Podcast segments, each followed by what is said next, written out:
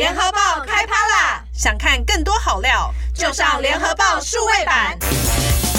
你给我记者，好哦，我给你记者，第一线采访观察，不藏私大公开，报道写不完的故事，我们说给你听。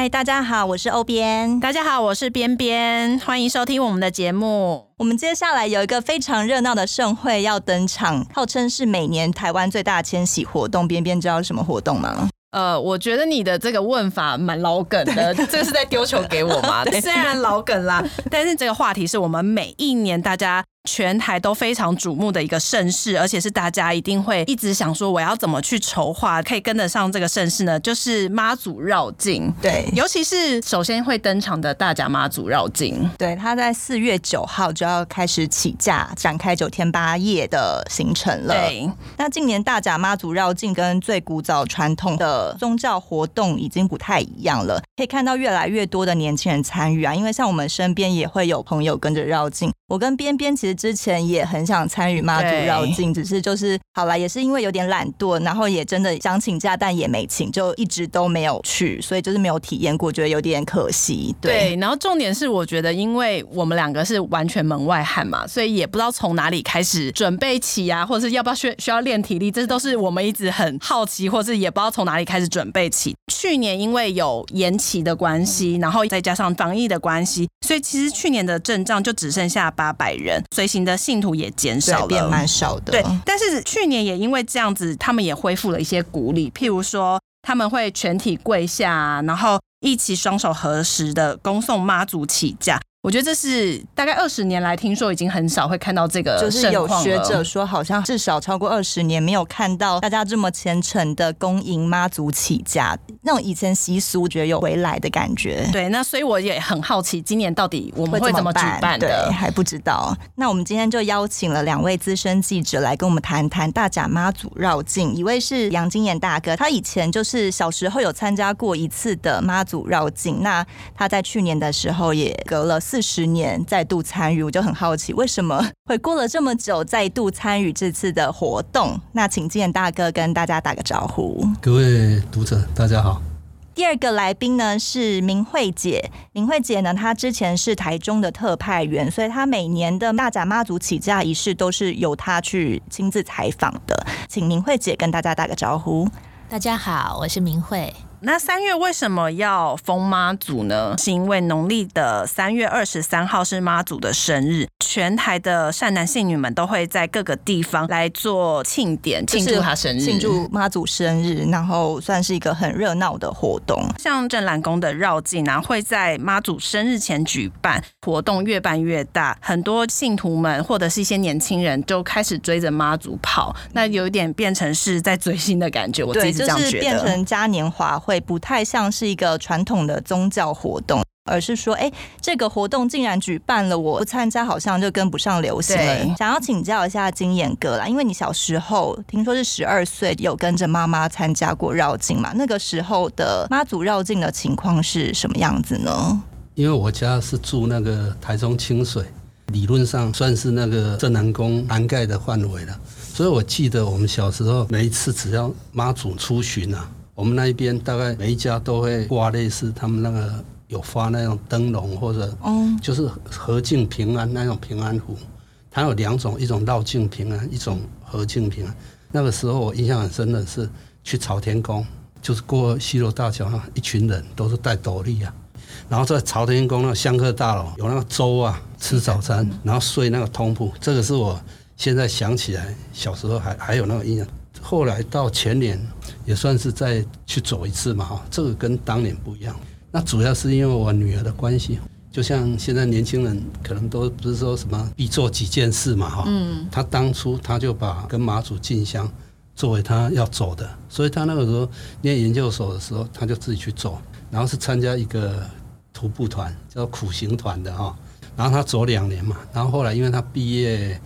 也去工作了，到第三年的时候，因为他他没办法走，因为一般大概是三年一个基数哈，就是有请到静香旗的，听说要走三年，对，就是进香旗，对，对。嗯、啊，反正因为他回来就他有供着嘛，放在他房间啊，就换了我们拿他的静香旗去第三年去走，因为我老婆她是信基督教的哈，所以那个时候我们有特别提一下说，对我们来讲哈，不是特别在宗教那一块哈，说到底信什么，谁信什么，一个是家里哈，比如为了小孩子嘛哈，啊，另外一个是像我们的情况是，因为我老婆刚退休。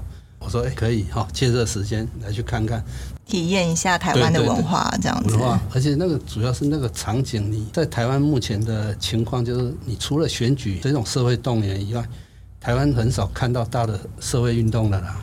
反而是这一种宗教民俗活动，我觉得真的不错。反正你如果没去过的，去去看看。前两年我们这个团是。”真的是用走的哦，嗯、然后号称脚不离地，没有坐车这样子。对对，脚不离地，意思就是不坐车，因为在那个过程里面，庙方还有志工，有人就会开着车，就会沿路啊，你如果不舒服了，你就上来坐一下哈，把你载到下一个地点，下一站啊，或者你坐一坐，你自己跟他讲你要在哪里下，你就继续走。啊，像我们这一团去走的时候，他们是最原始的那个，就是。很像苦行僧的感觉对，苦行团啊，让他们自己就自己背行李，对对，啊，然后那个都是自发自动的，他的那个叫做欢喜走，甘愿受啊，也 logo 啊。那有真的觉得很辛苦吗？当然辛苦啊，你你自己想想，如果像以你们年龄，你们可能觉得没什么啊，像 我的年龄，我我六十岁了，我我自己像我自己那个时候，我都还在笑我老婆，你知道，因为我还有在运动，后来我不在动，我说。你自己要小心去走那个，你可能会会有问题。那其实要走这个之前，还是要练呐。我们那个团因为是走在马銮教的前面呐，所以它那个速度啊，一小时大概要三公里左右。啊，三公里刚开始走可能没问题，但是你要想，你走了八小时以后，你如果还是走三公里，你要？已经没有那个速度了。对对对，所以刚开始走都没什么了不起，你是要拉长，你到时候一定是睡得少嘛。走得远，睡得少，然后那个时候你的体力就是你自己在跟你自己意志力赛跑对话，或者你问候你自己，问候你自己，你要问候什么？不是啊，到最后你走这个最最容易就会觉得。我们有必要这么辛苦吗？有必要这样折磨自己吗？然后不是，然后一面看，哎，有车哦，哈，一路上太多那种脱队的走了太多了。这样这样是走了几天呢？我那时候走四天，四天，对对。所以呃，盥洗用品跟衣服都是自己背着吗？有啊有啊，都自己背啊。其实那个厉害的，他不是用背，他是用推的，然后都用推车，还改装过的推车。因为就像我们去去的时候，我跟我老婆各自背一个嘛。啊，我女儿已经跟我们检视过说。我们觉得已经最少了，我女儿都还说，你们还太多啊？为什么你们？我们还要背睡袋啊，衣服可能我们还要弄好几套，你知道？像我女儿那一种，她到最后都可能就是两套而已，两套替换。对对，其其他九天八夜只穿两件，然后都是那种多用途的，根本不带睡袋的，比如说外套型的，她到时候就铺着，她就用这样睡。嗯，你觉得背的其实不多，但是一走路以后啊，走越久，你发现。那一次我们走就一个笑话，我记得我们是走到园林的时候，真的不行了，两个已经要翻脸了，因为你背的多，我背的多，还是什么，就彼此开始 会都很多，都很出出内乱了，你知道吗？啊，然后。看到哎，为什么大家都用推的？我们就临时就在园林那一条路上一路走，一路问说：哎，哪里有呢？卖推车，推车可以买。去一个五金行，就真的就买一个简易型的推车，嗯，把两个包包弄上去，那开始推啊推，后面就变成你推，你先推还是我推？对对对，其实男生要多推一点，你会发现，在走里面，你就会马上把。两个人的关系非常赤裸裸的呈现出来，考验夫妻感情的一种方式，对对，或者凝聚情感的一种方啊。第一天我说会出糗，就是又走错了。像我们住那一边，以前我印象就有说，哎，应该就是清水、沙路、大渡、龙井这样一直下去嘛。哎呀，奇怪，我们怎么走到沙路，结果往山上走，你知道吗？嗯，我就一路在想，哎，这里这个好像不是我们要走的路啊。结果。一面走，因为我们走在銮教前面嘛，也跟我们原来那个团都分开。结果走一半去问那个路口的警察说：“哎，这个到底这条路对不对？”他说：“没错啊。”啊，我说绕境怎么有走到山上来？他说：“你就是要去严金彪他家啊。”我说：“为什么要去严金彪他家？”他说：“严金彪他家旁边就有一个庙，对，你们现在的路径就走上去，再走下来，再弯到那那个大都去，所以中间大概多了七公里。”你就觉得第一天体力就为了爬那个山，已经耗尽了。对对，到下午那一天下午就彼此要翻脸，彼此觉得走这有什么意思，然后赶紧解决之道，就去找一个推车。那为什么要去颜清标他们家的庙啊？就是类似像马祖，不是沿路的。庙都会去哈绕过打招呼这样，对对，他家啊，当然我们直接想就哦，因为他可能他是董事长的关系，对啊，不然我记得我小时候那那个就是直接都走海鲜一直走下去啊。我觉得蛮有趣的，因为的确在过程当中很考验两个人之间的感情，说不定走完之后看是会感情更好，或应该会更好吧，感情更不好，同甘共苦的感觉。接下来是要问明慧姐，就是因为三月风妈祖的现象，现在有更多的年轻人一起。参与了，你有觉得妈祖变得更亲民了吗？以及现在年轻人如果参与这个活动的时候，你觉得有什么样子的变化？呃，我大部分都是采访这个起价，大概十年前啊，我们去采访的时候，你清一色看到就是像金岩大哥这样子，比较是中年或者是很虔诚多年的信徒。后来近几年我们看到就是不一样了，你会发现说很多外国人。他对我们的这个宗教也很有兴趣，也很多是像你们这样两位边边小编这种漂亮的美眉，就是年轻漂亮的辣妹，还有一些年轻人，他们就会揪团。我们就看到这个现象，他们对这个已经不完全是一个呃宗教活动、宗教信仰，他们觉得这是一个文化活动。有一次呃，我去采访专教底，那我也跟着去砖轿，那时候已经是。到了那个点的时候，已经凌晨两点了。其实大家像我们这种年纪的，等的都快要累死了，都很累。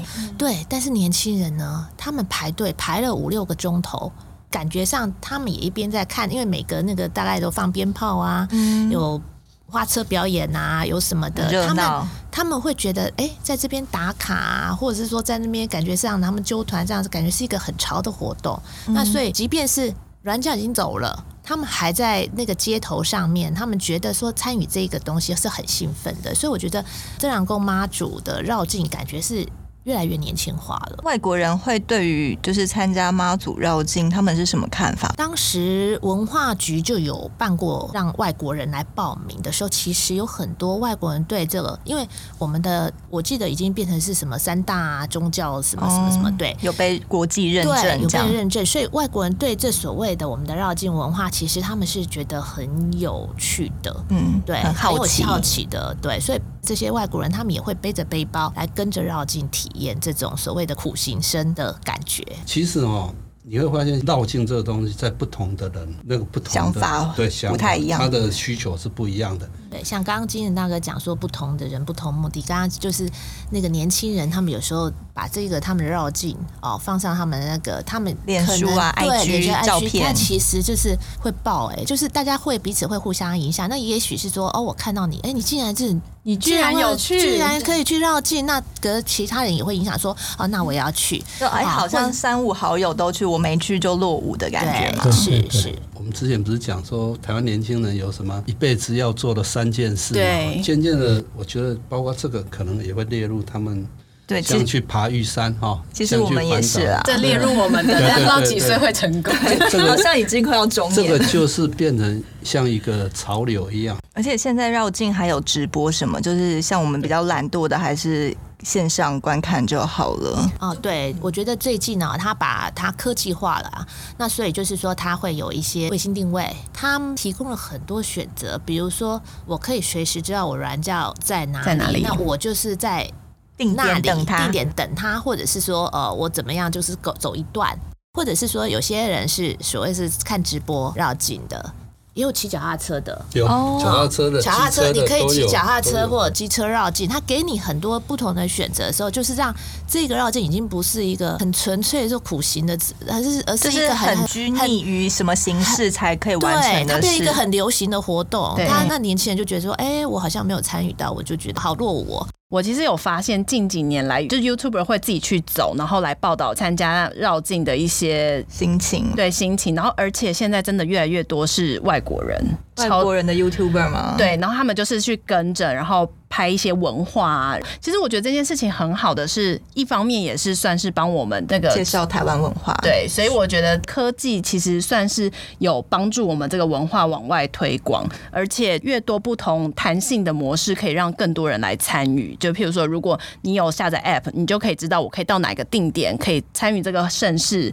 然后不会像我们以前想的说啊，我这样要走完全程九天八夜，会不会蛮累的？很累。那你随时可以决定你自己想要走哪一个路程，你随时可以决定自己要怎么去参与，要坐车还是骑脚踏车。我觉得这。弹性是让更多人可以去参与，而且可能走一段以后想说，那我们去吃东西吧，就去观光。沿途有很多美食，这样子完全就是脱队，然后变成别的观光行程这样。嗯、而且很多年轻人哦，他会看到说，哎、欸，台湾的乡土民情跟那么热情、嗯，因为沿途有很多的信徒供奉的点心在，你要你要去呃美食，哎、欸，有很多每一站。就有人去煮一个什么东西，那沿途你就是随时就有都有东西吃。对，林庆可能也觉得说，哦，好新奇哦，我到处都可以吃到各地的美食，这样子。就本来以为哎，走九天八夜会瘦，结果还胖了，是不是？是的，是的。对，就不用担心啦，就是沿途都有东西可以吃，有种吃到饱的概念。走一一路上这些都是。所以金岩哥那时候也有吃到饱吗？啊、不，不止吃了。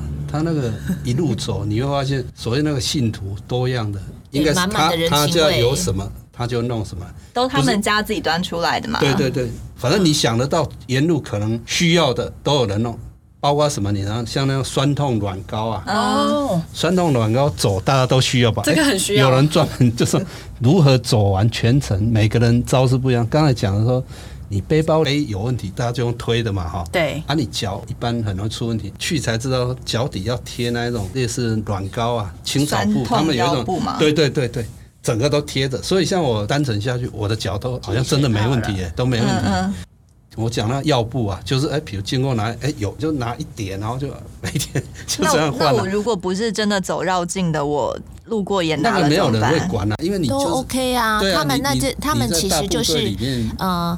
不只是，就是沿途，甚至是商家，啊，就是说他们都觉得说，我软教经过我家，那就是一个荣耀。那他们觉得说我供奉给妈祖的信徒，也是我对妈祖的虔诚。我们以前我记得就说，我们那时候就是随着绕境，他说他根本不用带钱哦，对，不用带钱啊。那沿途我就有什么吃什么。然后年轻人他会看到说，很难得在北部可以看到那种满满的人情味，不管你说你你是离中途插队的，你是中途。他也不问你，他就是很热情的提供给你。一般像我们这一团都晚上走嘛，所以哎，沿路还有人送那个闪光花光的。哦，像我走那一次，我才知道哦，闪光花光，我大概拿了七八种。原来闪光花光的那个造型各种不同的，平常你怎么会注意那个呢？反正就是怕晚上再走嘛，因为晚上像我们那个在走就有闪光的，对，那个那个都有人送啊。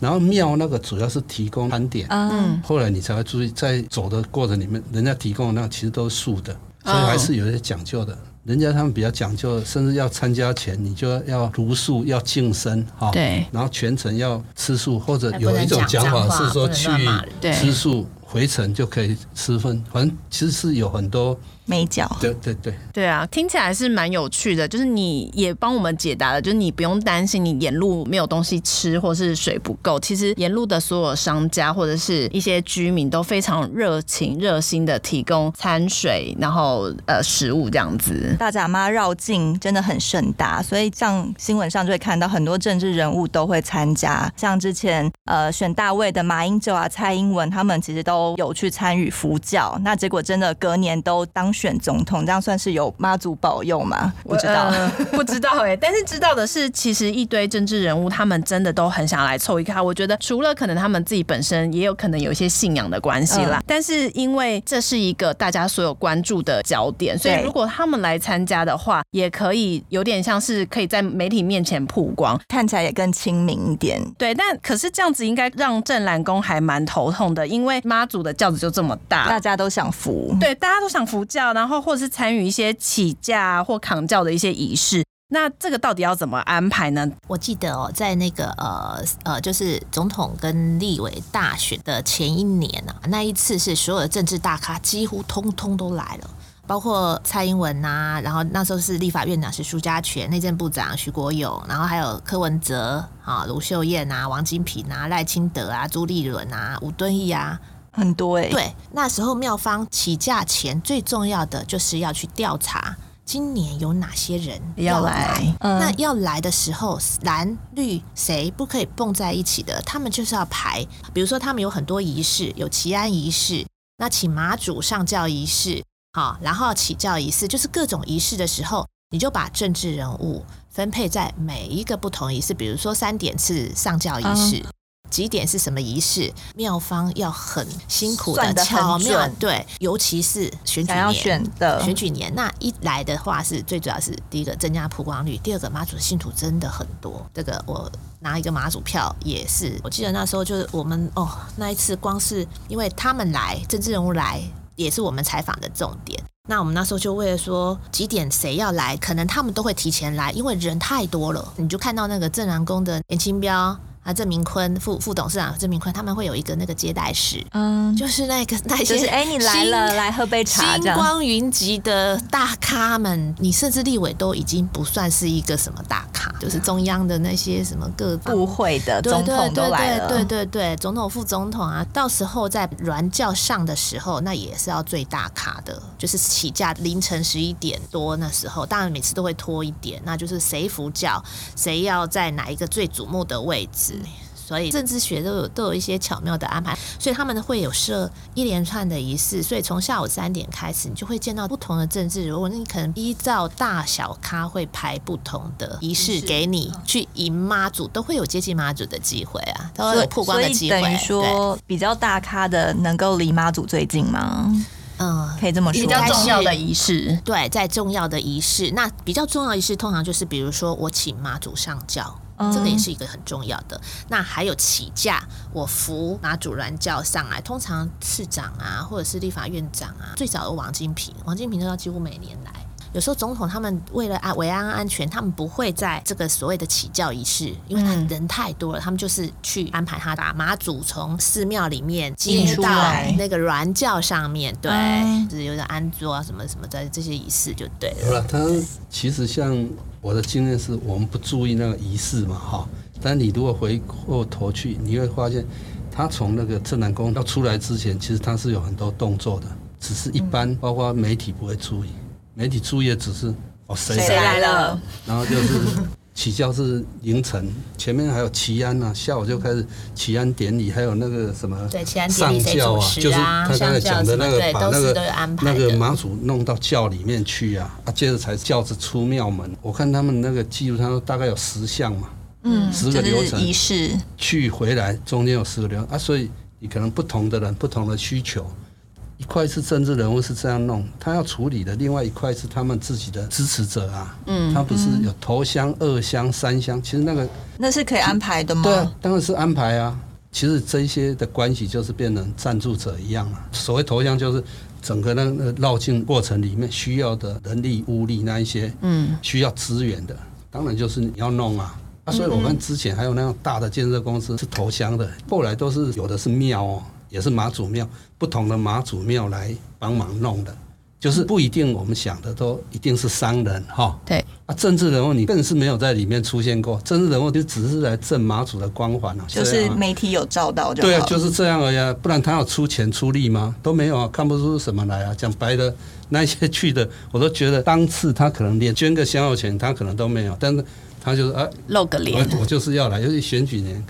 反正也许这个是供需，大家哈各取所所需吧。所以如果真的人太多，有太小咖没有办法参与任何仪式的，也就被放掉了吗？通常也会在一些呃祭拜的仪式去想办法让他对，也会。我觉得不会这么我们想的都这么 low 啦。那如果说到镇澜宫的话，一定要提到一个人物，就是标哥。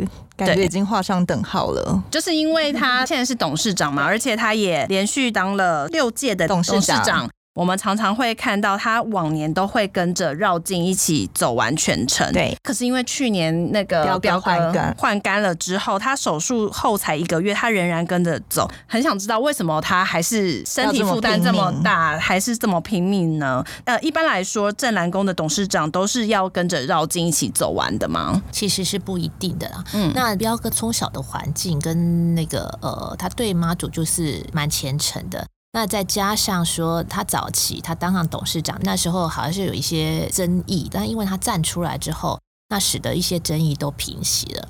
其实有很多各方的势力对这个妈祖的软教，他们都有某种信仰，尤其经营一些酒店啊、声色场所啦，或者是说有一些是是黑道的的地方势力，地方势力，对他们可能几乎都会供奉妈祖，好，那他们特别的虔诚，所以沿途也会出现所谓的一些各方势力的争抢。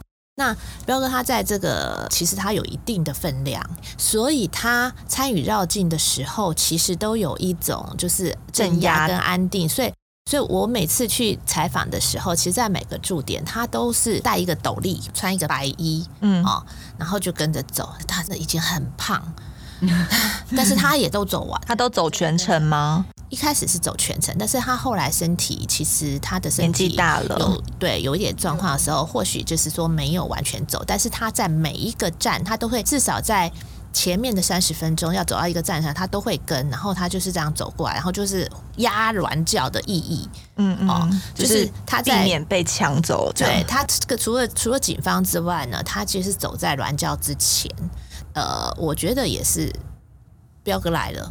哦，你们不要稍安勿勿躁哦。第二个，安分一点，他也跟各方势力打招呼了啊、也是他个人的拓展啊。对，因为南北各地都是他的好朋友啊，对，各个各个据点都是他的好朋友啊，所以他就也趁这次绕境的时候去跟大家打一个招呼。那去年因为换盖，他就比较没有办法全程。嗯、今年呢，现在还不确定，那可能他。也没有办法说什么每一步都是用走的，但是几乎他都。重点站、重点站，它几乎都会都会出现。各个驻驻站，它至少都会出现。嗯，对。你会看到他头尾一定看得到他的，而且大家抢着，尤其年轻人抢着跟他合照呢，真的其实蛮亲民的，也对对。这一块他很乡土啦，对，很乡土，他不会跟你摆个架子什么那个。刚才也有提到说，其实地方势力热情，他们就会希望妈祖可以保佑我们嘛，会去抢轿啊。那好像听说彰化的某一个地下道，民生地下。道是特别的抢教热区，为什么那边特别容易有抢教的纠纷呢？可能是因为彰化特别热情，然后呢，那边彰化民生地下道是一个地形的缘故啊。那其实这个民俗专家他也研究过，因为他是地下要下去要上来的时候，妈祖銮教其实他们都会由刑警去扛的，对啊，他跑得很快，你不容易抢到。民生地下道是要往上跑，那其实就速度就慢了。对，就会有形成这个所谓比较好抢轿。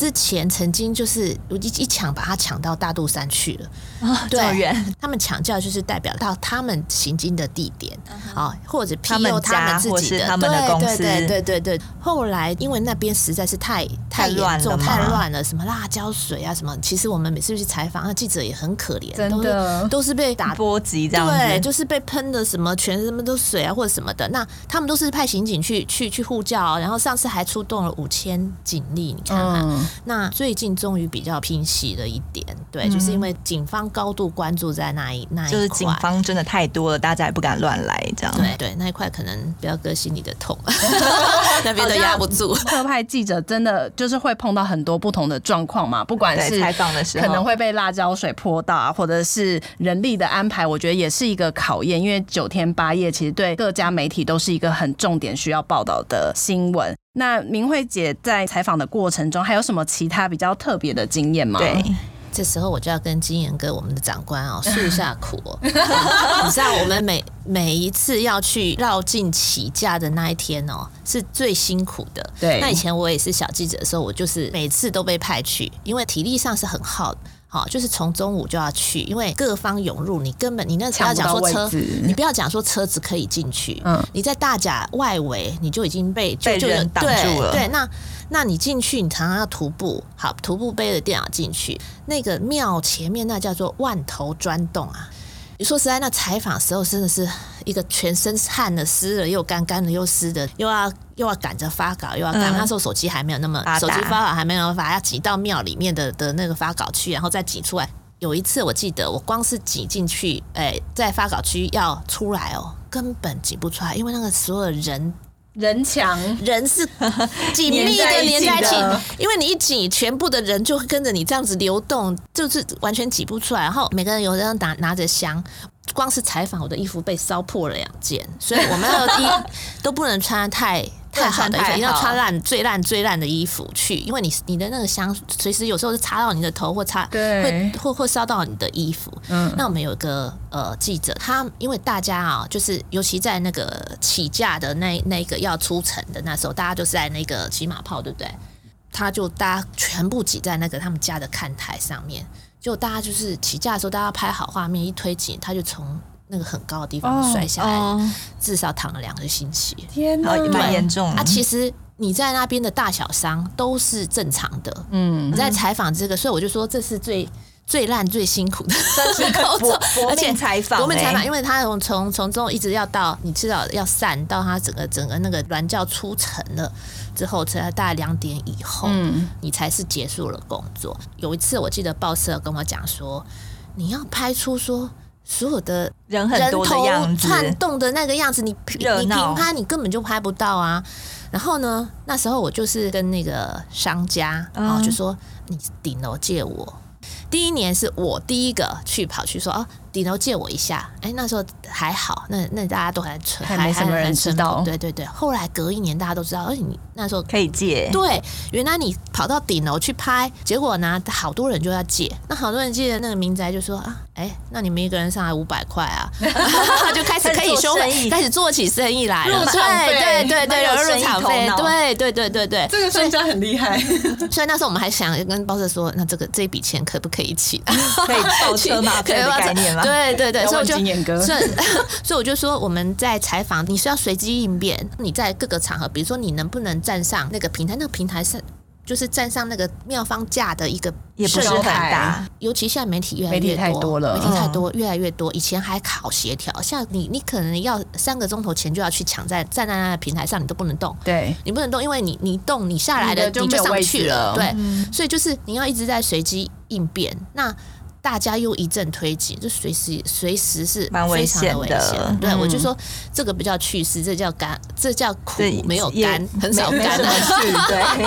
对，辛苦是。所以我们就说，每年起价，我们在派人的时候，其实是蛮辛苦，就是要拜托你辛苦一点，对，我们才能看到一些好的新闻跟好的照片。这样记者不是这么好当的，不要再算记者了。是的，是的，辛苦了。那因为疫情迈入了第二年啊，其实很多的活动都没有像之前那么的盛大。在此也要呼吁大家，就是如果你要参加任何的绕境的活动，你的防疫措施还是要做好的。对，而且今年有规定说，还是不开放专教，也不要抢教，不要放鞭炮，就是大家和平共处，才可以确保活动安全。对，戴好口罩，然后就是沿途的食物大家都分着吃。突然变成政令宣导。其实对我来讲，我觉得参与绕境的话，可能很多人是一个追求，有一些是心灵上面，有些是祈愿嘛。其实这个活动，我们台湾所有人都不是局外人。嗯，我希望未来的某一天，我们两个可以一起去参加，好不好？虽然我们现在看起来是局外人，但内心其实已经跟妈祖在一起的啦。所以，我们好了，明年好不好？呃，我是真的会把它列入我的清单哦。你不要只是说说而已，听起来太像说说，是不是？对，我反正我们明年要去之前，再问一下金妍哥跟明慧姐到底要准备什么？对。好谢谢两位来宾今天参加，谢谢你们，谢谢大家，谢谢，拜拜，拜拜。